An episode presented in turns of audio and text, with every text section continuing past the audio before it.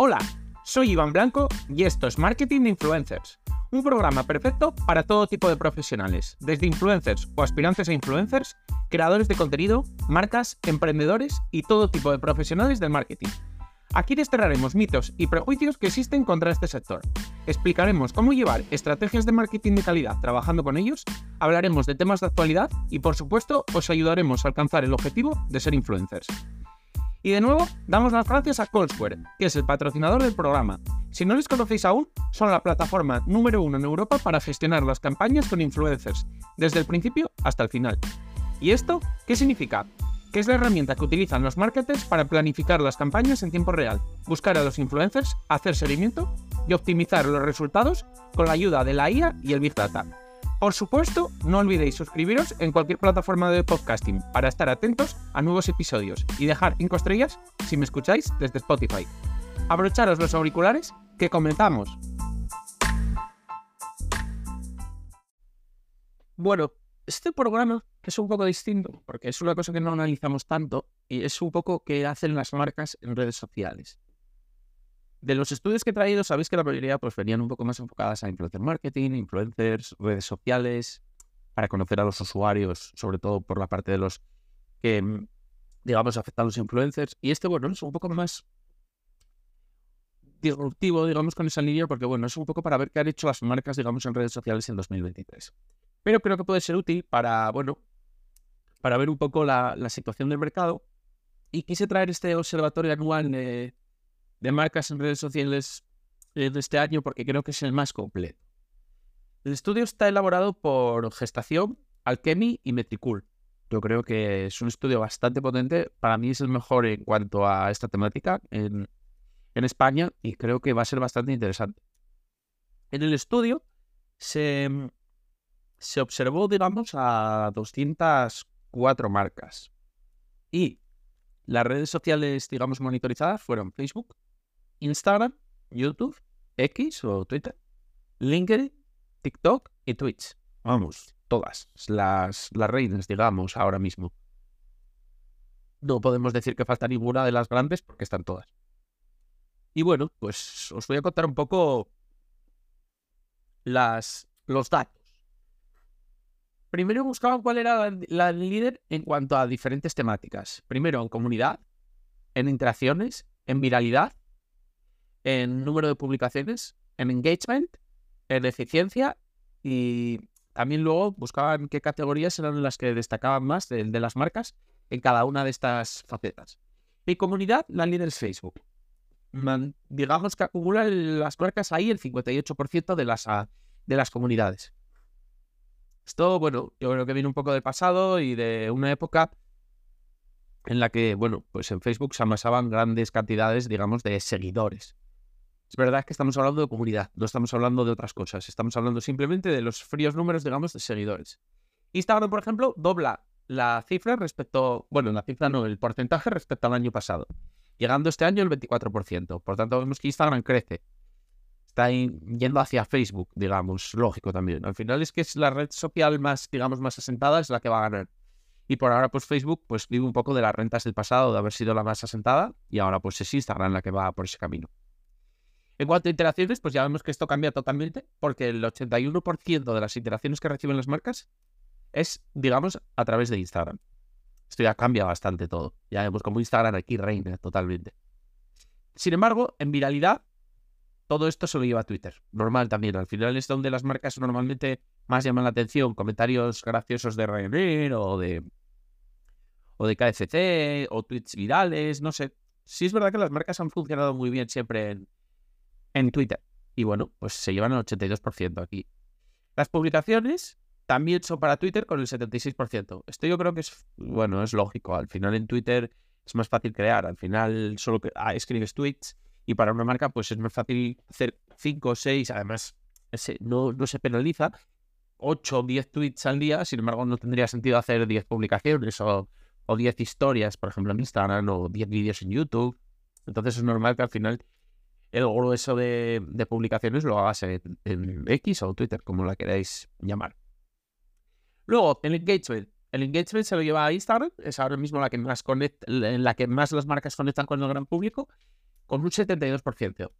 La verdad es que los porcentajes son muy altos. En lo que destaca cada uno, destaca bastante por encima del resto.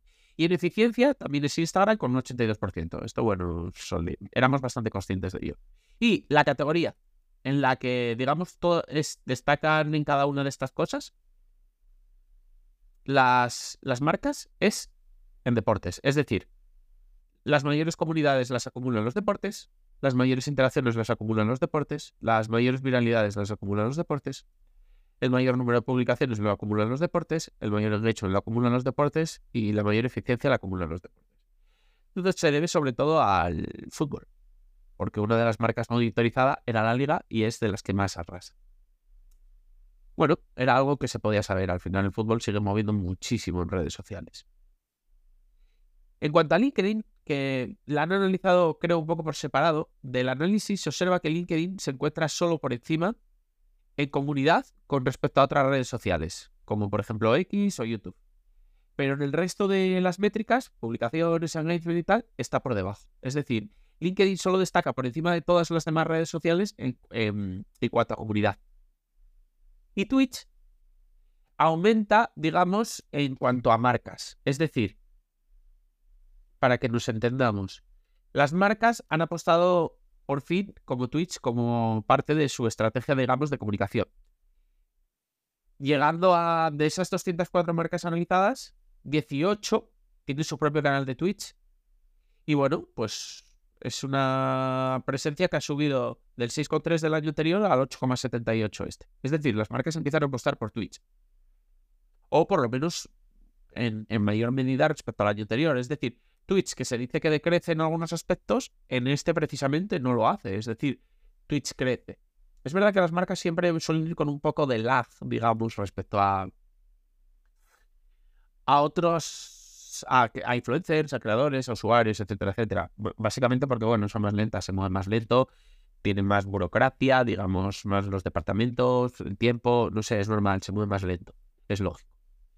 Y bueno, entonces, en cuanto a las conclusiones así extraídas más, más interesantes, bueno, digamos que, por ejemplo, si la, si la idea es buena, si un contenido es original, es creativo, etcétera, etcétera, es muy percibido, es muy agradecido, digamos, por, la, por las audiencias y genera bastante interés de compra luego en la marca. O sea, seamos claros, gusta bastante el humor eh, llevado a cabo por marcas y lo hemos visto. Este año ha sido el, que yo creo las marcas más, más frescas han sido en cuanto a esto. Menos serias, más frescas con sus contenidos, más creativas, más humorísticas, digamos. Y cuando capturas momentos únicos, se dispara la viralidad. Aquí, por ejemplo, destaca muchísimo la liga. Claro, lógico. Al final, un vídeo de un partido de fútbol en directo, un gol, etcétera, etcétera, mm, dispara la viralidad. Es decir, momentos únicos y en tiempo real, eso funciona muy bien. Es normal, al final, redes es un, digamos, un contenido muy compartible. También se busca ser un poco disruptivo, es, dejar, es decir, sin dejar de ser coherente, las marcas intentan utilizar todos los recursos disponibles. Es decir, prueban, es lógico, son, tienen que probar, tienen que medir, tienen que, bueno, probar cosillas, digamos, para, para destacar frente a sus competidores y, bueno, para ellos también medir y ver qué les funciona y qué no. El fast content, es decir, crear contenido rápido, adaptándose a lo que pasa, es lo que más está triunfando este año. Es verdad que antes esto les costaba muchísimo más. Ahora todas se lanzan a una. Pues lo hemos visto, por ejemplo, con lo de la oferta de probador de Maximons, que todas empezaron a tuitear, pues, pues yo eh, busco un probador de colchones, yo busco un probador de Play 5, cosas así. Pues todas han estado rapidísimas. Es decir, el fast content, estar rápido y hacer con humor también, mezclado con lo que han, han mencionado antes del humor, también está muy de moda. Y luego, el live shopping se va abriendo paso poco a poco. Eh, claro, esto estaba triunfando en TikTok, estaba triunfando en China y lo están probando, evidentemente, porque les interesa traerlo a todos los mercados. Y digamos que las marcas también empiezan a unir a sus embajadores influencers para ofrecer, em, digamos, experiencias. Por ejemplo, eventos. Esto, esto se ve muy bien en la liga porque, bueno, son eventos constantes. Pero es verdad que muchas marcas vemos como patrocinan festivales, crean sus propios festivales, crean sus propios eventos. Bueno, la verdad es que están bastante buscando también el offline a través de sus embajadores y sus influencers, que los lleva también al offline. Y bueno, por último, todas están empezando a tocar un poco las, las inteligencias artificiales, que bueno, ya están aquí, están muy de moda, están, son muy usadas. se están entendiendo rapidísimo, eh, están recibiendo muchísima inversión, cada día aparece una nueva y bueno, pues evidentemente las marcas también las utilizan. Y bueno, pues esto es un poco el estado de, de las marcas en redes sociales a lo largo de este año. Espero que bueno, que os haya aportado y a mí la verdad es que me, me ha parecido bastante, bastante interesante, la verdad.